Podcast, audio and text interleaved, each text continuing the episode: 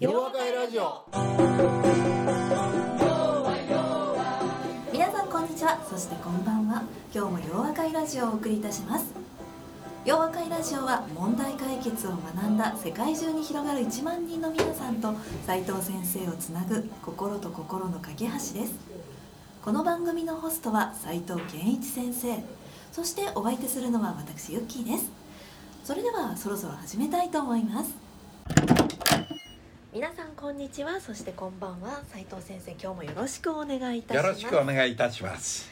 斉藤先生早いものでもう12月ですね。寒なったな。本当ですね。うん。12月といえば斉藤先生洋和会ラジオが始まった月ですよ。あそうそう。君がケーキ焼いてきてくれたんや。はい。あのなあ驚いたよね。まだ私若かったんであのねこういろんなことやってケーキも焼いてきて。若かってて今も若いやん。頼あむわ。のサンタの格好をしてきましたけれどもはい。あそうだったテねンションを上げようと。はい。そんなこともしてきました。うん。はい。はい。そうやね。クリスマスや。え思い出やな。ー、はい。いい思い出ですけれども。ねえ。はい。はそんなこともありました。斉藤先生もねあの毎年毎年あの継続と新しいこととやっていらっしゃるというところで、新しいこといろんなことやっていらっしゃいますけれども今年2023年は何か新しいこと始められましたか？え？僕ねはい。あのー割と料理シリーズは多いんですけれども、え今年は僕は料理をね目分量で作るっていうことはやめて、あやめて。やめて、はい。自分が作りたいものははい。一度ちゃんとレシピに,、に従って作ってみるということをおー。23品やってね、はい。そのはい感覚をつかもうというふうに思い始めたんです。はい。はい。やっぱり自分の好きなものばかり作ってるとね、はい。はい。はい。ねそれしか作られへんようになってしまうからええええ。なんか自分が挑戦したいなもものを一度レシピに従って作ってみるとね、はいはいあほなこういうふうにアレンジして作ってみようかって思い始めるやん。だからその年にしたんです。はい。ああなるほどですね、私と逆ですね。あ逆の？はい。私最初はレシピ通りに作って 味濃いとか。ああそういうことか。あのうん私もうちょっとこうやりたいなって言って次から崩すみたいな感じですね。はい。ということはいかに僕がな決めれた決められた領域をええ。自分のやり方でやってたかっていうことですよ、ああなるほど。はい、うん私はもう多分幅を広げるにはこう王道からまあ攻めていくタイプかもしれないですね。ちなみにねはい。あのーえこういう夜和会ラジオのえ時えええにお食事したりね、はい。あとこのうちの事務所で割と料理作ったえりえええ。するじゃないですか、はい。それ全部記録に残してるんですすごいですね、うん、この日は、はい。例えば「夜和会ラジオ」ええ。メニューは何で、ええ。食材はどういう食材を買ってるかっていうのをええ全部残してあるわけ、はい。ね、そうすると、ねはい。大体似たもの作ってるのね。だからそれをええ。反省してね、はい。なんかあ新しいもんやみたいな。はい。そういうのを味わってもらうために一度そのやっぱり作りたいもんをレはい。レシピに従って作るとなんか、ええええあこういうものを入れるんやっていうのが分かるとねええ。まあ入れないのもいっぱいあるんだけど、はい。だそういうことをやってみようということやな。なるほどですね、うん。あうん？の すみません。ええ。洋和会ラジオで毎回料理作っていただいてるじゃないですか、うんそのね終わってから毎回あの食べさせていただいているので多分私たちラジオ班が一番食べているんですよね。一番食べてるね。はい。もうねおそらく。いやいやおそらくじゃない。確実にですよ。確実にですね、うん。はい。あのというのも前回前々回お知らせしましたけれどもラジオが間もなく150回という節目を迎えますので絶対これは食べてるなというのをいやそら食べてるよ。思いあまびっくりした。俺150回目ここで料理しろ言われたらどうどうしようと思ったけどお待ちしております。どっかいや外へ行きましょうね、はい。うん 京都がいいかな。そうですね、うん、そんな何かお祝いをしたいなとラジオのスタッフで企画をしているところでございます。ので詳細が決まりましたらご案内しますので、皆さん楽しみにしていてください、詳細はあのホームページでもご案内しますので、見ていただければと思います、では斉藤先生本日もよろしくお願いいたします。はい。では今回のゲストは岸本さんですね。はい、はい、今年最後のラジオということで、ね、締めにふさわしい方に来ていただきました。ね、なんでふさわしいの？あ、そうなん聞かれると思ってないもんな。いやいやあのね風貌とかね、はい、それからするとふさわしいかも。はい。風貌なんとなくこう。いやあのごめん風貌から言ったかんって。あのねあのー大学院の生徒さんやから珍しいでしょ最近あ珍しいですね、うん、なんかしっかりしていそうだなと思ったんです。すいません。今のしっかりしてないみたいに聞こえたけどまずええそれはちょっとねちょっと言ってみただけだよね。はい。ありがとうございます。なんか締めにふさわしいっていう、僕もそう思う。大鳥かなっていう感じが。すごい緊張するじゃ ないですかはいというわけで、はい、よろしくお願いいたします。大鳥の今年の鳥の岸本さんにじゃあ自己紹介していただきましょう。はい、はいえーと、岸本です、はい、えっ、ー、とですね私が先生と初めて出会ったのは、はい、その BBT 大学大学院ではい、で問題解決思考の講座を受けていたのがきっかけで、まあ、それからですねあの、まあ、ホーチミンの洋和会ですとか広島の洋和会ですとか、まあ、じゃえーと、こう言ったりしてました。であの人生の半分以上、海外でずっと暮らしてまして、はい。であので2020年に日本に帰ってきて今その今いる企業は、はい、インドネシア資本のあの華僑系の会社の日本支社で、はい、えー、営業を見ています。はい。はい、わかりました。日本語は大丈夫です。あの、ホーチミンの洋和会なの方ですね。ありましたね、と思って。はい。懐かしいですね。はいと思ったところです。はい、よろしくお願いいたします。わかりました。はい。では早速斉藤先生の質問をお願いいたしたいと思います。はい。あのまあ海外でずっといて特にアジア関係にいたので、まあ向こうは成長期における成長戦略というか、まあもうみんな若いですし、こうどんどんどんどん成長したいっていう人たちが。いる中で仕事をずっとやってたので、まあ、それが当たり前だという中で日本に来て一番困ってるのがその安定思考この安定志向の組織をどうやって変革するかというのが、まあ、私にかけられて、まあ、あの託せられた今回の日本に来たミッションになるんですね。でまあ私より年上の、まあ、部下というか、まあ、チームメートがたくさんいる中でででしかもその、まあまあ、製紙業界にいるので割と古い業態。なんですね。なんでその古い業態の中で、まあ、この安定志向いる組織をどうやって変革してこの古い業態でブレイクスルーを起こすかっていうのが、まあ、これ非常に今悩ん,、まあ、悩んでるというか実際動き始めてる、はい、状態なんで、まあ、何かこうアドバイスですとかをいただけたらありがたいなと、はい、任してください。ね、そうですね。はい、いやいや、僕ね、はい、あのそういうテーマをしっかりと掲げて取り組もうとしてるところは、やっぱりそれ素晴らしいなって、外資だからよ。日本の会社はね、そもそももうギブアップしてて、はい、なんか何してるのかよく分からへんなって。それで個人ベースでは割とね会社が安定志向やからなんとかせなあかんと思ってる人もおんねんけど、そこでくすぶってる人たちがいっぱいいるわけじゃん。それでまああの木本さんの質問に一言で答えたらね、はい、それは戦略を作ることのみなんです。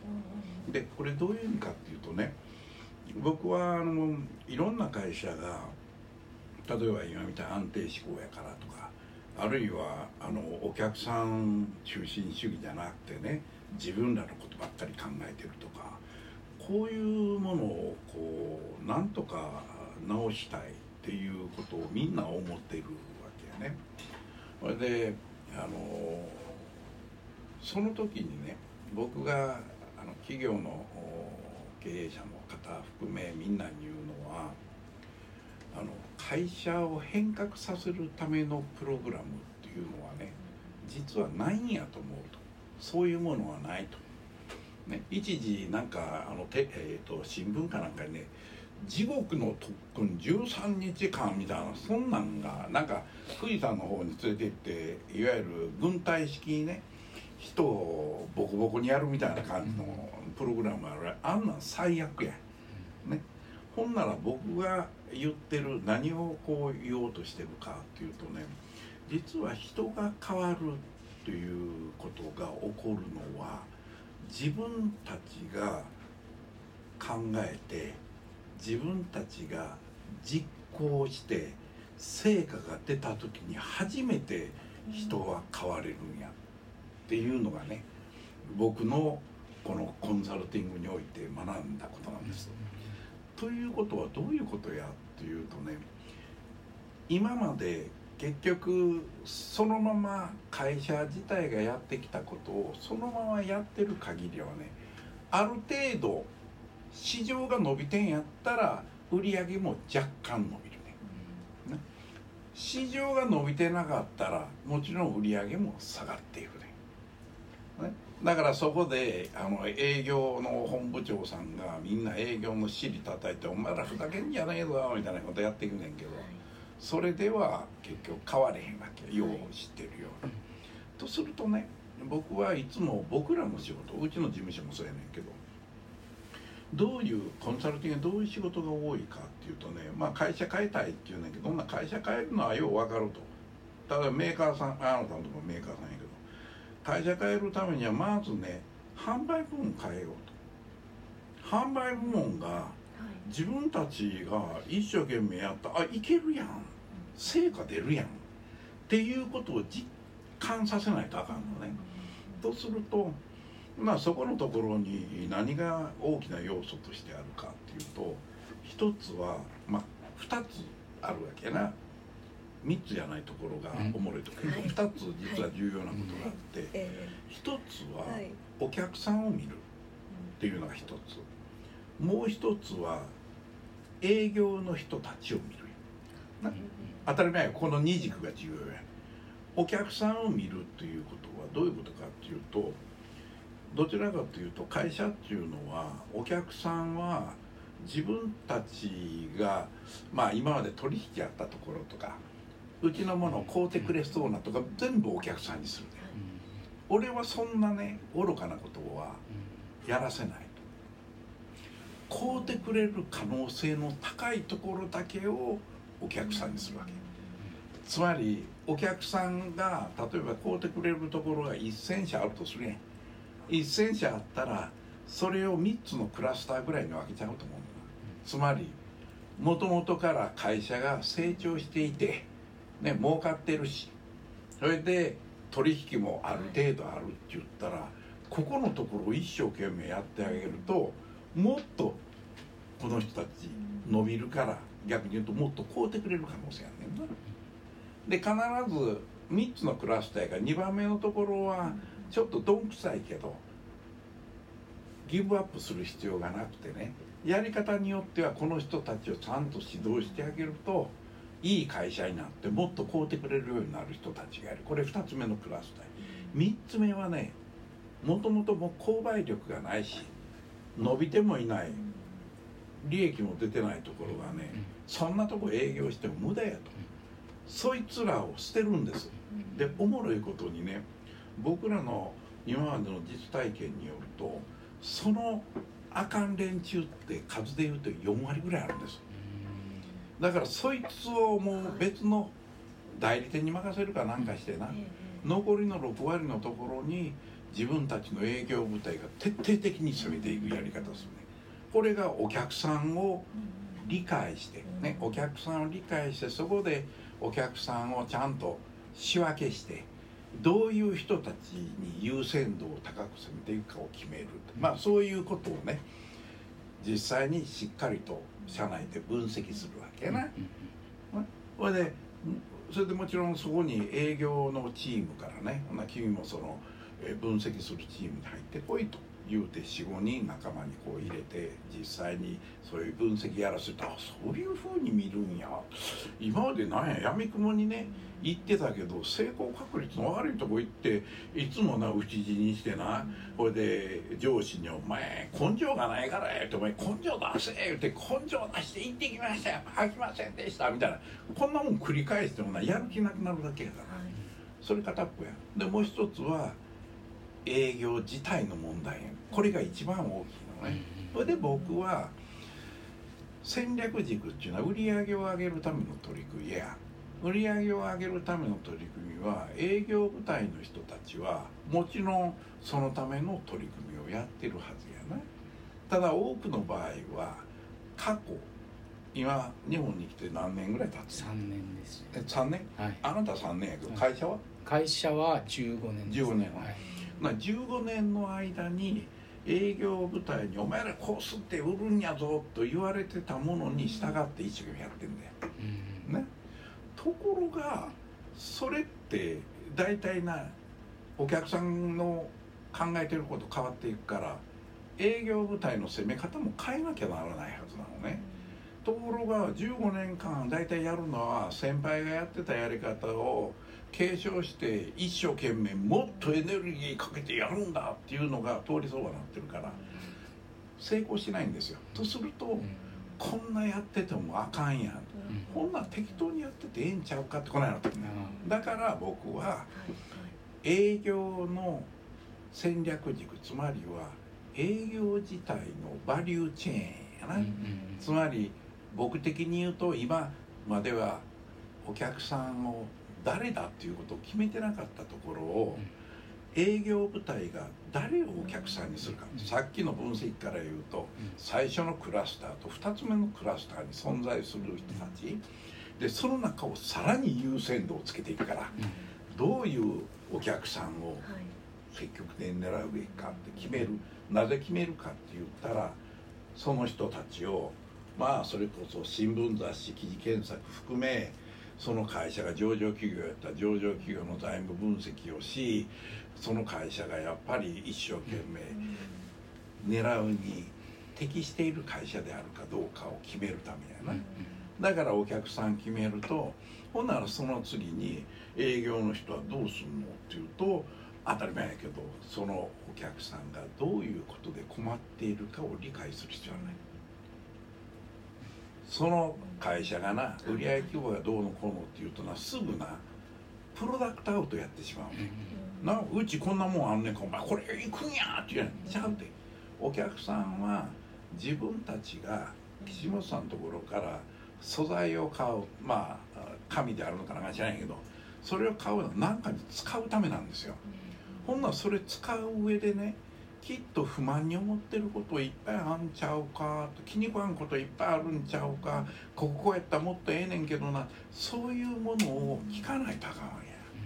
つまりそれがお客さんがのいわゆる満たされないニーズって呼ばれるやつやな、それがあそういうことやねんやほんならそのお客さんの満たされないニーズを満たすためには自分たちはどういうような製品をどのように相手に進めていったらいいのかっていう流れがその後にね考えることができる。ストーリーができますそうやろ。んほなそれやっていくということが決まってくると今度はもちろん個別の営業がなそれに対して一生懸命取り組んでいけくねんけど10人営業って10人ともみんな違うねやってることが。とするとな僕がいつもお話しするように教育の原点っていうのは家庭教師にあると思ってるね。つまり10人営業をったら10人の人たちの行動をしっかり見てバックログでもええやん例えば1年間毎月の売り上げがどういうふうに推移しててとかどのお客さんにどれぐらい売ってとかそういうの見てあげてね。どこに問題があるかを探してあげないとあかんねん。人間の悪い癖はすぐ解決してあげよう。お前こないしたらええねんあないしたらええねん。そうじゃない。その人が何がどんくさいかどこがうまくやれてないのかっていうのを個別に見てあげて個別に言うてやらないとあかんことなんねな。営業活動っていうのはなんか営業の人たちがどういう売り方してるのかいつ行ってるのか。それで何をどのように進めているのかっていうところが全部うまくいってない可能性があるのね、うんうんそれをやっぱり個別にあなたこういうとこうまくないから今度こういうふうにしてみたらどうやろうっていうのをやる。それでまああの営業のアプローチをかけててな、それでその後受注したら、まあ、受注活動のまあそこのところはお金をどういうふうに取り扱うはうんきっとあると思うけど、うん。その後工程がね結局は買うてくれたからそれで終わりじゃなくてその後フォローアップしてあげてね、お客さんあのいっぱい買うてくれてありがとうございました。なんかご不便な点ないんですかねってもっとねあのいろんなことあればそれ言ってくださいと、うん。それはぜひ対応したいと思うのでっていうふうにずっとこうフォローしていくとね「ええやっちゃんけ」みたいな思うわけ。うん。そういう流れを全部描いてあげてな。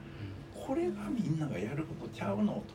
自分のうまくいってないことは何かっていうことをねしっかり考えてごらんと。問題が何かが分かるとそれを深掘りすると問題点が見えてくるから自分はもっとどうしたらええかが分かるようになるんちゃうか。っていうことを言うてあげたらねあそれ面白いかもって言うて安定では折れなくなっちゃうわけや。自分で個別のお客さん見なあかんし自分の行動のどこがあかんかを自分で客観的に見てそれをどのように直したらええか。っていうことを考え考えられへんのやったらそれを自分の上司の人に尋ねてね上司の人がそれを教えてやらなきゃならないと。これがなこれからうちの会社がやることやと。さらに売り上げを上げるための取り組みっていうのはみんながどう活動していったらいいかの話を書いてあるねんけど実はそれを支援するためのねインフラがいるはずや、うんうんでそこでね今の情報システムによるサポートっていうのはこういう形でしかしてなかったけど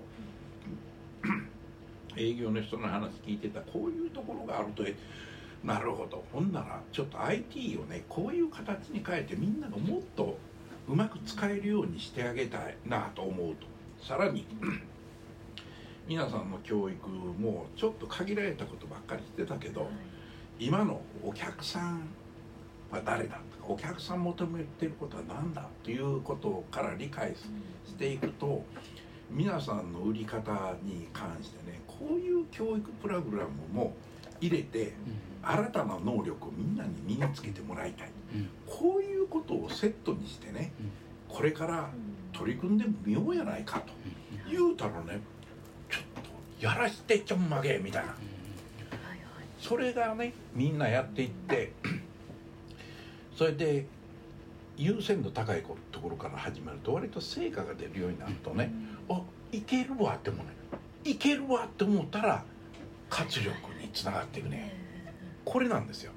それでそれをねやれないやつは「お前何してんねん」って言うてねやっぱりボロクソに俺と往復ビンタ今やったら怒られるな、うん。うん。昔もやってなかったけどまあそういうところはねどちらかというとやる気のある人たちをで成果上げれるやつをどんどんこう上げていくと自分でうまくやれなかったやつはあれみんなやってんねんやなほんな俺もちょっとやってみようかなっていう気になってきたりした、それでもあかんやつはねさっさとやめてもた方がいいよ、うんこういうことなのね。それが俺方法やと思ってるだから僕はそういう安定志向でやったりいわゆるそのまあなんやろ給料分だけ与えられてたらええっていうふうに思ってる人たちはやっぱり自分たちがやればいけるねんっていうことをね実感したことないわけよね。でまして今後その会社の風土としてはね自分がお客さんから学んだことを会社に提案するとこういうことしてみたらどうですか？とお客さんの話聞いてこんなことやってほしい。こういうことしたらどうですか？それグッドアイディアやな。それ採用とか。あ君のやつまだ甘いからもうちょっといろんなお客さんに聞いてね。どういうこと求めてるかしっかり情報を仕入れておいでと。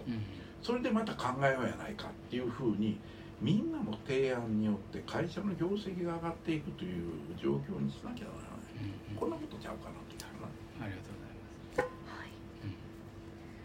本質的問題の発見そうやね。それがね、はい、まさに問題解決者が大きく貢献できるとこやね,、だから僕はキージョンさんかな、それを自分の今責任者として見ている部門に対してね、それをやるということがね、決してこの上から目線っていうかなまあインドネシアは本社から来た人間でみんなちょっとビビビビリチックのところもあるか分からんけど、い、よいよこういうふうにしてやっていこうと。でこれはみんなも力がいるしみんながやったら成果出る話やろうと。だいっぺんやってみようやないか。って言って、全部の人間が最初乗らないか分からへんけど、やる気のある人間数人でねそういう戦略作りっていう。見方をつけて、うん、そうそう。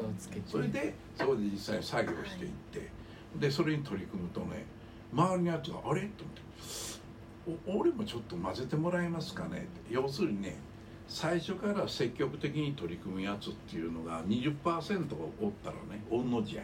あ 20%, 20%おったらな、うん、でも、反対するやつも20%ぐらいあって残りの6割はね様子見やね、うん、日和見です、ね、そうそう。うまいこと言ったらねほんな俺もちょっと入ろうかこんなやつや、だからそいつら入って、えー、ねやる気が出てきたら入ってもらったり、うん、それでも出へんやつはさよならするのが一番ええと思ってるな、うん、そういうことっていうのはね、はい、僕は今までいくつかの会社で取り組んできてねやっぱり成果が出てるんですよ、うん、だからあの僕は問題解決は学問じゃないって言ってるじゃん、だって俺勉強してないの、一度も。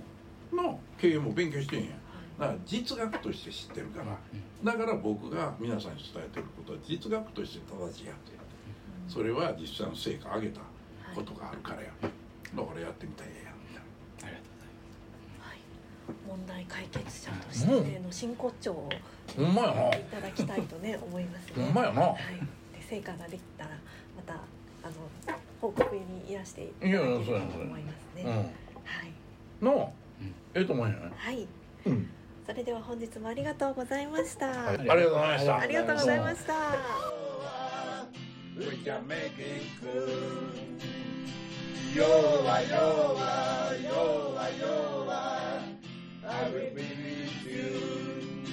洋和会ラジオ。